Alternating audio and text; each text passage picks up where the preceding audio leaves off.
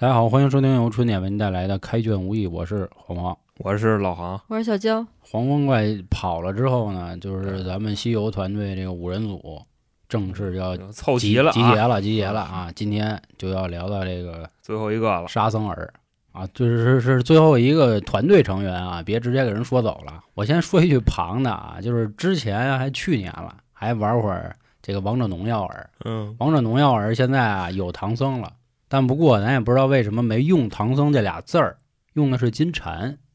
然后有孙悟空了，有猪八戒了，小白龙也还没有呢，然后沙僧也还没有。我估计快了，照这个进度啊，就这点人应该就都能在王者荣耀的世界里就都都就都集齐了。反正一般我玩过那游戏啊，孙猴没有直接叫孙猴的，嗯都叫齐天大圣。哦，那可能是人家买着版权了，那有可能就是人王者荣耀就叫孙悟空他，跟谁买的版权？那他妈谁知道啊？这版权他妈的 那个突魂吴承恩掘墓去了，啊，还刨起来了啊！上人家那儿给弄俩山楂锅盔，那咱们不知道扔人那儿了。但不知道为什么这个唐僧没用，就叫金蝉。嗯咱不知道啊，如果有玩过游戏的，恰巧还听我们这张专辑的，可以到时候跟我们说说。唐僧可能不是一名儿，你知道吗？啊，唐朝的那 个非要玄当女儿儿。民的那个高僧，你知道吗啊？唐僧行，而且最有意思啊，我再多说一句啊，就是这几个已经出现在王者荣耀里的人，还恰巧都是不同的那个这个角色。哎，不对，不应该用这么说阵营吗？啊、不是，就是位置。对，咱们说是位置。哦你看，有哦上单，有打野，有法师，那肯定的呀知道吧，啊你不能他都是 ADC 呀，我对？估计等真是他一集齐了，网上那帮逗逼可能真的五个人就咔就那搞起来了。啊那话说，师傅这个热闹啊，嗯，是不是中单啊？是啊，他肯定，你嗯听唐僧肯定是法师嘛，对吧？嗯，我以为是奶师呢。嗯猴一般就是应该就是上单打野，打野是猪？八戒是上单，哦，八哥上单，啊对对对扛是吧？对扛扛，是是是。行啊，咱这个闲言少叙，咱们开始今天的内容。这块儿呢，要先再赞美一下我的偶像周星驰星爷。星爷，所有的有关《西游记》的题材、电影、电视剧啊啊，包括动画片儿，最还原沙僧形象的，就是人家星爷。那个有一款国产游戏叫《啊暗黑西游》，还是叫什么黑西游，我忘了啊。那个特牛逼，网上的图大家也能搜着。但是啊，听说就是这个工作室这个钱可能差点儿，然后腾讯要资助，但是腾讯一资助，基本大家就知道，那基本上就是 就就你们都 回家了，这游戏就翻车了啊。啊，就他们对于原著的还原是非常的怎么说呀？考究的。星爷那个电影里呢，他那个唐僧不就是长得跟一个鱼似的，然后反正挺寒碜的。总之，啊其实八六版《西游记》做的也不错。第一幕沙僧出场的时候啊，可能各位可能都忘了，其实是在书里的第八回，刚把孙悟空压下去，天上算是刚消停会儿，哎，这个时候就来吧，就跟观音说了，说我要搞个事业啊，嗯咱们要修一条铁路，从那个南部儋州嗯修修到咱们犀牛贺京州哈铁路啊，京哈铁路，你看能不能给我找点人？你哎，对你包给你一段 对，不得包给你一段儿，你试试。后来这个菩萨说行吧，观音啊就去找了。他找的第一站，这第一个人儿就是沙僧，哎，也是带着木吒过去。哎，一看，哎，前面怎么有一潭水呀、说这水怎么死气沉沉的呀？在书里叫弱水，弱水三千，只取一瓢，那个弱水。啊，弱水啊，说行吧，说感觉这阵儿肯定是有节目，然后木吒又是啊，这木吒真是跟每一个人打，反正跟每一个人都能打平，跟沙僧打了半天啊，反正是都差不多吧，嗯，然后就烦了，烦了，观音过来了，说你这这个泼僧吧，反正就这意思啊啊，瞎说啊你这菜逼啊！啊，沙僧那那你这那会儿含着逼啊长得特磕碜，是是是啊，含着到头了，反正。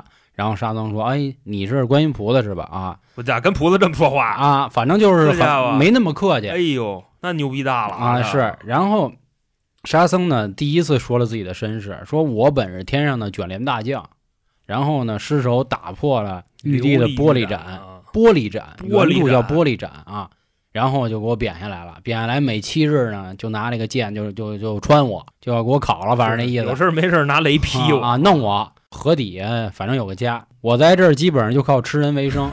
河底下有牙一扇贝，就那个动画片里演的，寄居蟹是吧？有一大扇贝，我操！沙僧住那里，嗯，他是不是底下有一比奇堡啊？那我哪知道？海绵宝宝他们那地儿，而且、他那个派大星动画片里演的特有意思，就那嗯扇贝就听他的，你知道吗？啊，然后八哥上底下逮他去，然后就合上了。跑出去的时候，这不是给他屁股那个就加一块布了吗啊？后来把给八哥裤衩撕了，就那个主智能的 AI 的啊，高了声控的啊，声控的沙僧一说关，啪就就就合上了。行，阿里巴巴和四十大盗。嗯后来呢，这菩萨说了这么一句话，说这样吧，说你呢就入我们沙门，你沙门的意思啊，沙门就是梵语，佛教徒的意思，就那意思，你过来当和尚来吧，啊，然后呢就让你免这个苦。你说你每天挨穿也挺难受的，然后呢也能让你官复原职。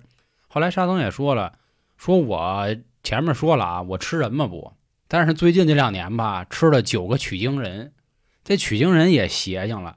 我们这地儿叫弱水，弱水啥意思呢？就是说这水啊根本就浮不起来东西什么都浮不起来啊，就证明咱小时候学那物理，不说在这个欧洲有一个叫死海的嘛，就是说它这个盐分高、密度大，所以这人什么都能浮起来，是流沙河，就是那蒸馏水是吧？那透透的。就是也有一种说法，嗯说为什么给这沙僧贬到流沙河呢？说因为流沙河这地方就不行，就他可能是这个人妖仙三界的这么一三不管地带，所以给它扔这儿了。就这块儿这风水就特次，流沙河这个地理位置啊，是正好在州和犀牛贺州中间的这个交界处，对，等于你跨过这个地儿，你就到达了一个新的大陆，它是这么一个地理位置。其实我们也可以想明白一事儿啊，就是等于说白了，孙悟空他们这一行人这五个人，基本上一直都是在西天这个地儿，犀牛贺州在那儿趟地盘呢，嗯，连大唐土地都没怎么待，没遇见什么好像不该遇见的东西，顶多你撑死了算一黄风怪，还有咱前阵子说的黑熊精。嗯，剩下没有什么所谓的妖啊，所以你就说这个来的这地盘确实是反正不怎么样啊，天天说自己这儿好。当年跟玉帝上说啊，你看那个四大洲就我们犀牛贺州好，结果犀牛贺州他妈妖精最多。你像这个就写书的这大哥啊，嗯就是人吴老爷子，吴老爷子吴老爷子可能就是想表达一下，你跟我好，你就你给你啊，你明白那意思吧？啊差不多就得着 啊，啊，继续说啊，然后他说我吃这九个取经人啊，吃完之后呢，他这个头骨啊嗯就往上飞，都不下去。说我这个水呢，按理说你扔根羽毛都能沉下去，但是不知道他这头骨为啥飘着。后来我一琢磨呢，就穿了一串，然后就天天盘它，就挂脖子上整一小玩意儿，啊。所以你就想这人的头骨大概多大，他能把九个穿起来挂在脖子上，证明沙僧这个儿理论上反正至少得有个两三米吧。你不能说量，你就想姚明如果挂了一串九个人头，应该也挺沉的。所以我估计预估沙僧至少三米开外，那就是那我觉得普通身高不啊。至于，你知道吗？嗯你好比说现在咱们这人啊，你就比方说好看的七头身、八头身、九头身，就类似于嗯这种，你等于说你给这九个脑袋拉直了，跟他身高是一样的。那你那那人家是挂脖子上嘛？你得看到穿他哪儿，你知道吗？你就算拿这九除以二，对吧？四个半，你得看这脑袋就耷拉下来到他哪儿，是到他裆了，还是到他胸脯子了？这能判断出他身高了。啊，我预计两米五差不多。会不会人家有缩头术啊？就把那头子咦就给缩小了。大哥，那估计够呛了现在现在有这种的，就是我说是正，就是现在啊。这个年代啊，有这种嗯人，我就不太认同这个观点，你知道为啥吗？你好比说啊，你跟人打架拿板砖拍他，你知道吧？他可能是说给这脑袋给拍拍碎了，但是他不可能说给脑袋拍瘪了。嗯说远了啊，我觉得是反正这个意思呢，其实他们是想表明什么呀？就是人的头放在水底下不沉，嗯其实代表了这就这九个人是得道高僧，嗯，因为他冤死的，他必须要浮出水面，让别人知道这么回事。我曾经来过这儿。其实他要提的是这意思，咱也甭管他这项链到哪儿吧，是到肚脐眼儿还是到哪儿，啊，但是他至少他是个项链，而且也证明沙僧绝对不是普通人的身高，这个嗯肯定是没问题的。人不都说嘛，聪明的人头都轻，傻子头才重呢。聪明人头轻，哦，为啥呀？我因为傻子里头都是浆糊，都是屎。这打小冷笑话，妈的，这不是冷笑，这打小老师教我的。你这 一点都不尊重科学。谁人脑子里有屎？老师老师就想那你看我这个小脑袋瓜子是不是还可以？都是屎。你那个实心的沉，可能你知道吗，没发起来啊是啊！行我，这里边都你看人外星人脑袋跟灯泡儿，是人那么低个儿，但是人家高等文明啊。行，说远了，接着说回来啊臭，的份，我到时候骂咱啊。嗯接着说回来，这是第一次啊。嗯当时呢，沙僧和观音菩萨还达成了一个协议。观音菩萨说：“这样吧，嗯我给你起名叫悟净，你姓什么？姓沙，因为这地儿叫流沙河，哎，咱就取这个就就姓沙是啊。吧？就说那咱啊，咱那个说好了，你既然已经入我沙门，以后我给你一活儿，你就啊，到时候保一个取经人。这趟事儿下来之后，保证你不再受这个七日穿心之苦，以及官复原职。其实他入完沙门以后，就已经不受那个七日穿心了吧？啊，他主要是为了有所谓的官复原职。说还有一件事啊，咱得说好了，以后可不能再吃这个取经人了啊！你也给我点面子，你这好歹都是我们自己人了打死你啊，行吗？然后这个沙僧说：“行行行，听您的。”这块儿呢，其实如果读过这一章节的人啊，可能是我敏感了，也可能是真有问题。是什么呢？第一个找的是沙僧，后面咱们知道啊，找了猪八戒，找了孙悟空。但是吧，猪八戒和孙悟空见到菩萨的第一反应是救我，这个是在原著里是清楚的写啊，说菩萨救我。但是唯独沙僧没有，沙僧就啊，菩萨是吧？挺好啊，啊，摆烂了，啊是。摆对烂了，，用咱现在的词儿就是摆烂也好，还可能是什么呢？不敬，或者说啊、不就是个佛教徒吗？有这么一个想法。当然，这是今天我后面的一个阴谋论啊。今天咱还得猜他身世。你就说吧，他当时卷帘大将，其实卷帘大将在今天算一什么地位呢？就是皇上身边最亲近的那个服务人员。嗯，当然没卸他嘎那什么啊，没卸他家伙事儿，啊，明白这意思吧？卷帘大将大，太监李莲英，你李莲英极品，他就极品。嗯你我是这，就是说，好听点儿，就是强强对照啊，就是嗯三国里的赵云跟刘备的关系，他是绝对亲近，就贴或者身侍卫啊，楚子跟曹子，啊，就许褚跟曹操那意思啊，就这么个关系啊。典典韦什么的，对对对就这关系。你说为什么就这么多人，对吧？你什么刺王杀驾乱七八糟的，让他跟那卷，嗯，卷是不是？就卷帘儿嘛。他首先他是帝的贴身侍卫，啊，其次你说在卷帘儿的时候，他好玉帝好多那乱七八糟事儿，他能看不见吗？嗯，跟哪个嫦娥玩儿呢？是不是？抖楞的那仙女儿正正正耍呢，他都知道。啊，所以说让他来干这活儿，他跟玉帝的关系绝对差不了，或者说他的手艺绝对差不了。啊好，那咱们这是第一次啊，是不是男仆啊？这不不这这呃这再说再说对，再再说再这是第一次出场啊啊，这是剧情。咱们再来说第二次的剧情。嗯第二次的剧情基本上所有的作品都已经还原了啊，就基本上是这样，打了三回。怎么说呢？这个事儿，孙悟空他们一行人哎来到了流沙河面前，一看，哟，这河有点宽阔，啊通天大啊道是吧啊宽又又阔哎过不去，这怎么整呢？后来呢桃花生在地方，啊桃花生啊，就哥几个正发愁的时候，突然从河里钻出一人，肯定都知道是谁，沙僧嘛，啊，奔着唐僧就来了。书里还一定说了，又吃取经是人啊，奔着唐僧就来。孙悟空一看这情况，就跟之前一样，就捂着唐僧脑袋直接就绕了啊！就哟我操，就这，就跟枪火里边那个鬼哥对对对对对南哥那脑袋咵一下就摁下，然后猪八戒上去了，叮咣五次，叮咣五次一顿干啊啊！第一次呢打了二十回合，啊！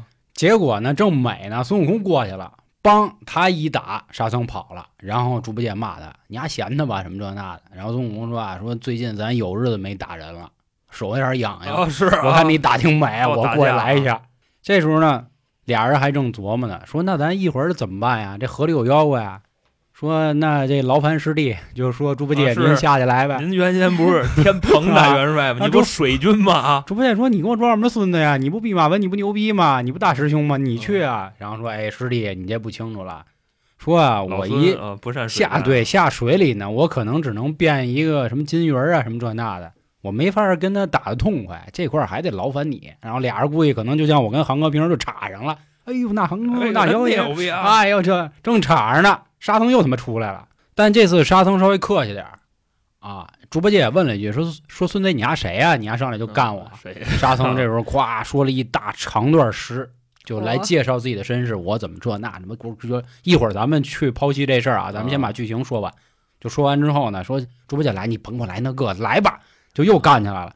干起来的时候呢，又是孙悟空压没憋住，这次打了两个小时，哎，不对，两个时辰，四四个小时嘛，啊，孙悟空又没憋住啊，又要上去，师傅都都跟他边上都吃顿饭了，都 真是师傅都吐完一脚了，可能，然后咵就又回水里了。回水里之后呢，天色也晚了，就又开始郁闷了。唐僧就开始烦了，跑了，说怎么着啊，哥俩什么时候才要过去？这河过不过了吧？啊要过河啊，拿一个来接我哟，是吧？哥哥面前一跳，啊万万你河是他们就过不去，往河里扔板砖，沙僧烦够呛，你知道吗？出来跟他们打。砌墙了。嗯后来就聊嘛，说那您说怎么办呀？后来腾腾这样，哎，你们一个个的我是吧，都是这个神通广大的，你给师傅驮过去呗。然后猪八戒说了，说大哥啦，您那肉体凡胎真他妈驮不动，忒沉了。哦，是，当然那个《西游记》里倒有这说法，就是嗯驮凡人肉体凡胎像驮一座大山是，啊。真您忒他妈沉啊，这真没办法。然后唐僧在那耍脾气，哎，你就不行就拉倒吧，坐地下是吧？就完我估计估计就是骗丫的，你知道吗？就那意思，你取经你必须得把这一难挨完了，啊，就是这意思，就是骗丫的 啊，一难都不能少。这嗯估计这本儿都是写好的，是是。其实是估计那个就那个什么驮大山的这说法都是他们家编嗯的。反正就是闹脾气了吧？嗯闹脾气之后呢，那说那咱先找一地儿吧，啊，找一地儿先睡，去？咱先凑合一宿啊，至少。那这跟电视剧演的可不一样。嗯电视剧唐僧一般过不去河闹脾气，直接就往里窜，你知道吗？大头头也往下跳，那俩人赶紧下来救他太去，青皮，我操！就是这么轻皮。人说了，就当时那哪通天河啊，也是通天河是我通天河老王八龟嘛啊，是说不带我过是吧？啊我他妈自己趟过去，叭叭禅杖一扔，叭的一下来，猪八戒边上拉的，这 别别别动啊，呱呱自己往里走。等那个水什么时候没到腰了，你知道？猪八戒一看，我真他妈青皮，赶紧给他妈救他去吧，你赶紧回来吧他妈提了那后脖领子给拽回来 啊然后劝。啊！反正他们是给一台阶儿，然后这事儿拉倒。那还挺他妈不讲理，我跟你说。啊，后来呢，过了一宿，嗯，过了一宿，第二天呢，就商量说这个师弟啊，孙悟空说师弟啊，说你要不你再探探去，你再打压一回再，去一趟。说这回我肯定憋住了啊，啊，你给他给我想办法引诱过来，然后我再退压，行不行？后来猪八戒说行吧，那我下去吧。这一下去之后呢，这次沙僧又客气，客气什么呀？他跟他介绍一下自己这个宝藏，就那月牙儿的那个啊是是，啊，然后开始说，说了魔保障。哎，，说了半天，猪八戒来句，你还甭给我来这个，就又撕不起来了。撕不起来之后呢，还是按照刚才这个老规矩一样啊，孙悟空又没憋住，又要去吸。但是人家沙僧这次机灵，人看见了，然后他在河里不出来。猪八戒没完啊？对 对，猪八戒在岸上喊：“你丫给我上来！”沙僧说：“你丫给我下哎，来。对，德云社这块儿，我跟你说，学的是这个，你知道吗？啊岳毛，你上来，你下来，学的是什么？这个，我跟你说，猪八戒跟沙僧在河里喊这个，喊了妈半个钟头。啊，是，就俩人对着喊。你敢上来吗？你你下来，你敢上来吗？你上来，啊，就跟那泼妇打架一样，就在那儿嚷嚷。你上来。后来就烦了，沙僧也回去了哦，猪八戒也他妈郁闷了，就回去又跟孙悟空说说大哥这次有点困，然后俩人又回师傅那儿。唐僧就问怎么样啊，徒儿？说困了，嗯说这孙子啊不是普通的妖怪，他有那么点身世，我们呢收拾他有点费劲，主要这孙子他不中计。这个时候唐僧哭了，就看着哭了，看着流沙河啊就哭了，取经就到此为止啊了，过不去了，啊急了。然后猪八戒开始安慰师傅：“师傅别这样。”然后孙悟空就说：“这样吧，我教人去吧，我去去趟南海，海啊，去趟南海，我聊聊去。我找木着去啊。就说那个干不了了啊 又啊干不了，干不了啊，。您这活儿 真是难，太费。好家伙，这才几回啊，是吧嗯？每次都得找你操的嘞！是后来观音说说说那个泼猴，你丫是不是没跟沙僧说你们是取经人啊？自己臭牛逼上去跟人干，嗯说您甭来这个，反正你就说你在管不管吧，你不管，现在我们散了啊。啊，说行行，黑管黑熊精边上待着呢，黑熊精那会儿你散了我去啊，操这你你不愿意干我干啊？啊，然后说行吧，说你这样，你带着木头去啊，啊。这之前我们都递话了，你踏踏实实的，怎么过河，该不该收编，这事儿都踏踏实实的，你们就去就完了。他一到河上就喊沙乌精，然后沙乌精一这一露头然后就哎呦，是您怎么来了，大哥自己？那扇贝砸了，啊您怎么来了？说这就是他妈我们提那取经人。我操，你们不早说这那的，说沙僧说我谈来着，不跟我谈，就打我 上来就啐我。啊，啊，说行吧，好好的跟你师傅，然后把那九个人头啊做了一个跟阵法似的东西，就变成了船。啊是他说那个就木着那葫芦放在那个水上，它飘不起来，对必须得拿这大人头链子。啊，是是说这，九个人头不还是说是唐僧的吗？嗯对吧？因为它轻。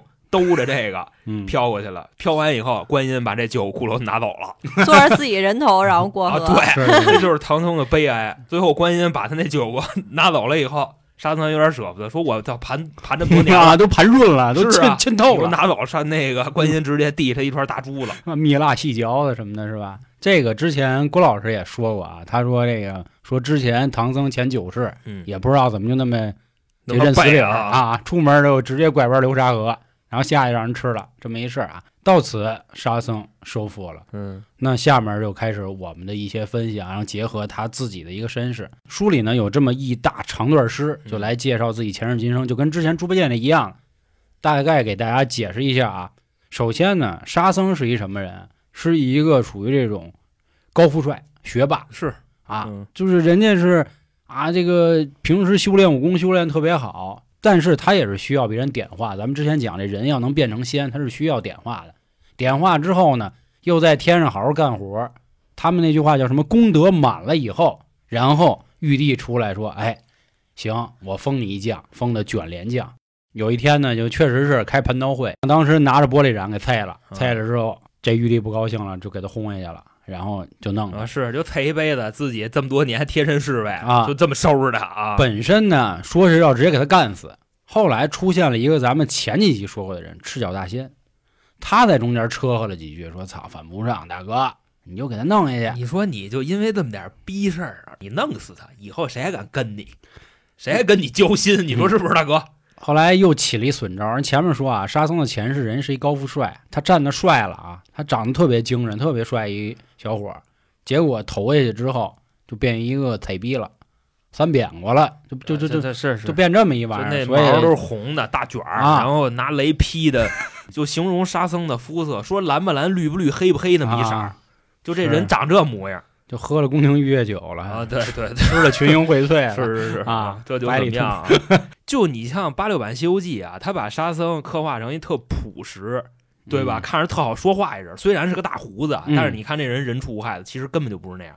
沙僧这他妈奇丑无比，比猪八戒还寒碜，寒碜多了。啊，那么一个人，虽然他在那个流沙河见观音的时候，确实也保持那个红色的那个毛，但是啊咱有啥说啥，确实像老黄说的，演员选的还是比较憨厚的那种，对对对，不像星爷那个，就你一看，反正他绝对不是一好人啊，你能说他多厉害不知道，反正挺膈应的那么一个形象。就好比说吧，各位，你们看动画片的时候，小钻风变成了沙僧那模样，就基本上这书里边的沙僧就差不多长那样，你知道吧？变呲了，就对，就是呲了。那行啊，其实刚才我听到这儿，我已经发现了一个事儿啊，嗯我发现老航应该跟我有些观点不太一样，那肯定不一样。所以呢，先让航哥先说你是怎么想的这个。就是，但是我也不能说跟你不一样嘛。就是我刚才说你漏了一块儿，你知道吗？嗯说沙僧这人他怎么上的天？他是通过炼丹上的天，就是自己咔咔咔炼了一堆丹，然后嘣儿一吃，操，成了，上天了。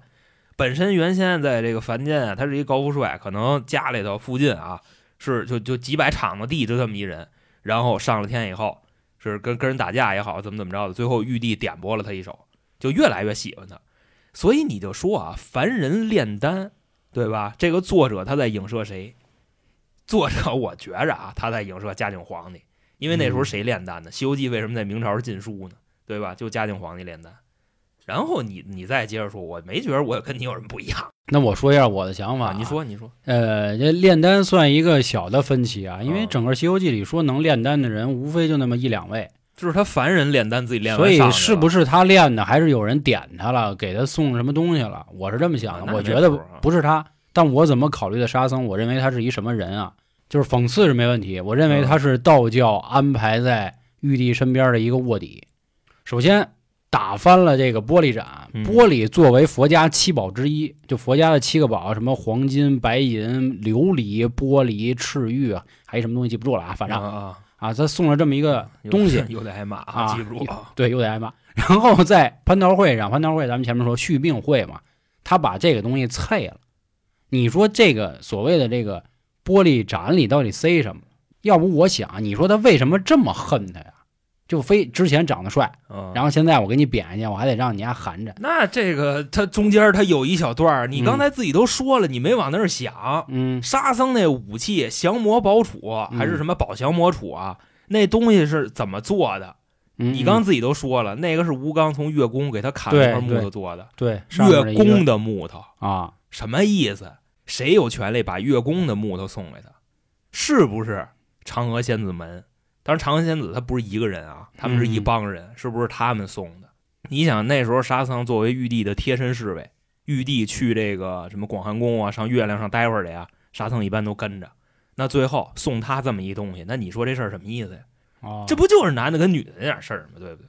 是不是？反正你留神，你知道吧？这是你的想法啊，嗯就是我不太认可的一个原因啊，嗯是因为我认为玉帝已经做到这个级别，嗯，他不应该为男女私情想那么大。啊，但是你说恨他，我是同意的，啊，他一定是就是干了什么事儿。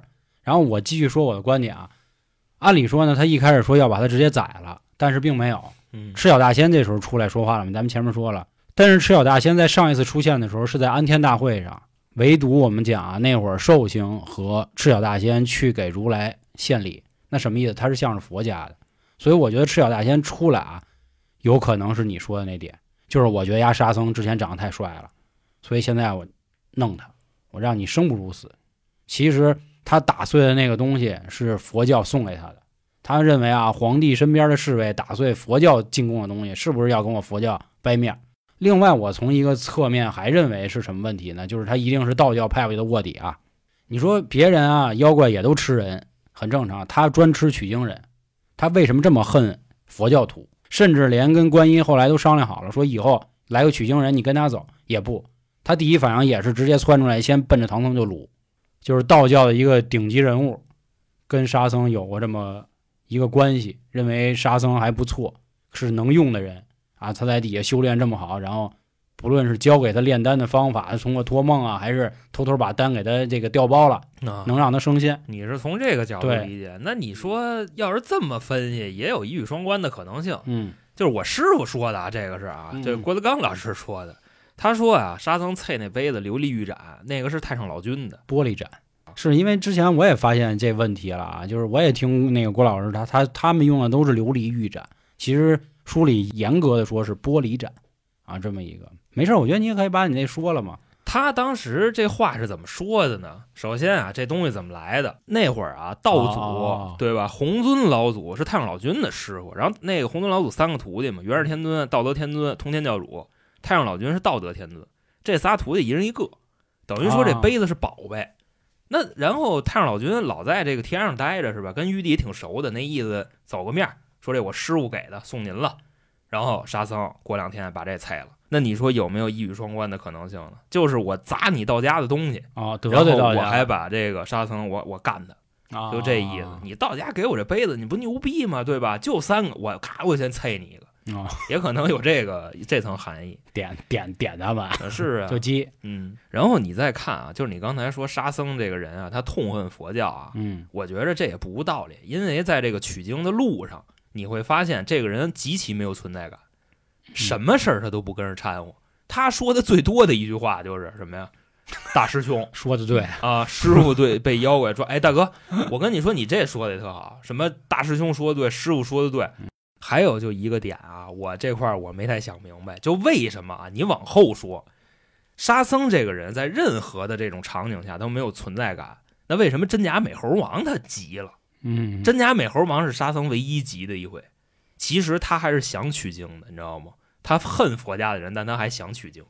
我估计啊，他应该不是说道派的这个卧底，他应该是佛派这边的卧底。我当时觉得，你知道吗？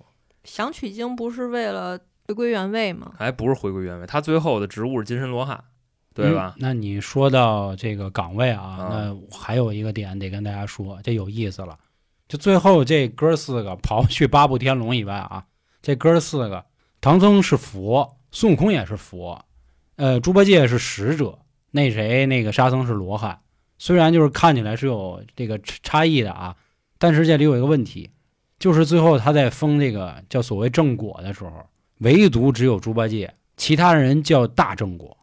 大正果对比正果威风是吧？对，啊，这个特别有意思。这个我姑且的理解一下，可能就那意思说啊，虽然我跟于总，就我们航哥啊，都是厅级的，就是这官衔儿都是你你也配吧？官衔儿都是春点厅长，行吗？行行，春点厅长就我们这自己啊，这啊，但是我的这个待遇可能是这个部级的啊，你部级待遇啊，对我部级待遇我也是厅长，但是啊。就是在书里他是这么说的，他说其他人啊都是比较这个努力的，嗯唐僧呢是因为去取了经，所以封他这个佛，然后呢，并且说他给他汝大执正果。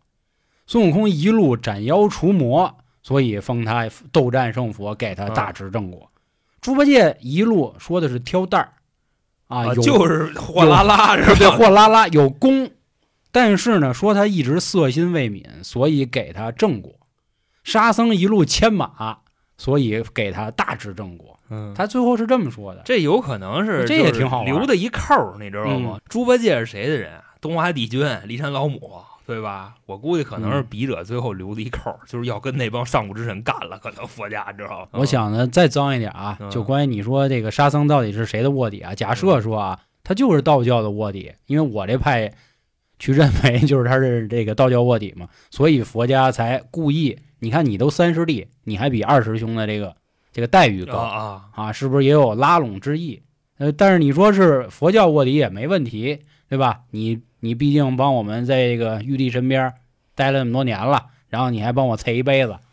当然了，就是本期节目还是啊有我们艺人的东西，毕竟人书里也没说沙僧到底是是谁的人吧？啊，啊，他他他确实是出现了很多奇奇怪怪的点，又什么那个飞仙了吧，又给保障了吧，又是这贴身护卫跟着玩妞吧，这所以今天这期节目的主旨啊，就是跟各位说一下，沙僧并不是咱们在这个荧幕上看见的啊，那个、对对对，对对，他可能就是这几个取经人里边啊，城府最深的那个，是是吗脏逼了嗯啊！你们说的都对，那好，大师兄说的对，二师兄说的啊也对。嗯这就是我们的沙师弟是吧这？就是我们的 沙石胶。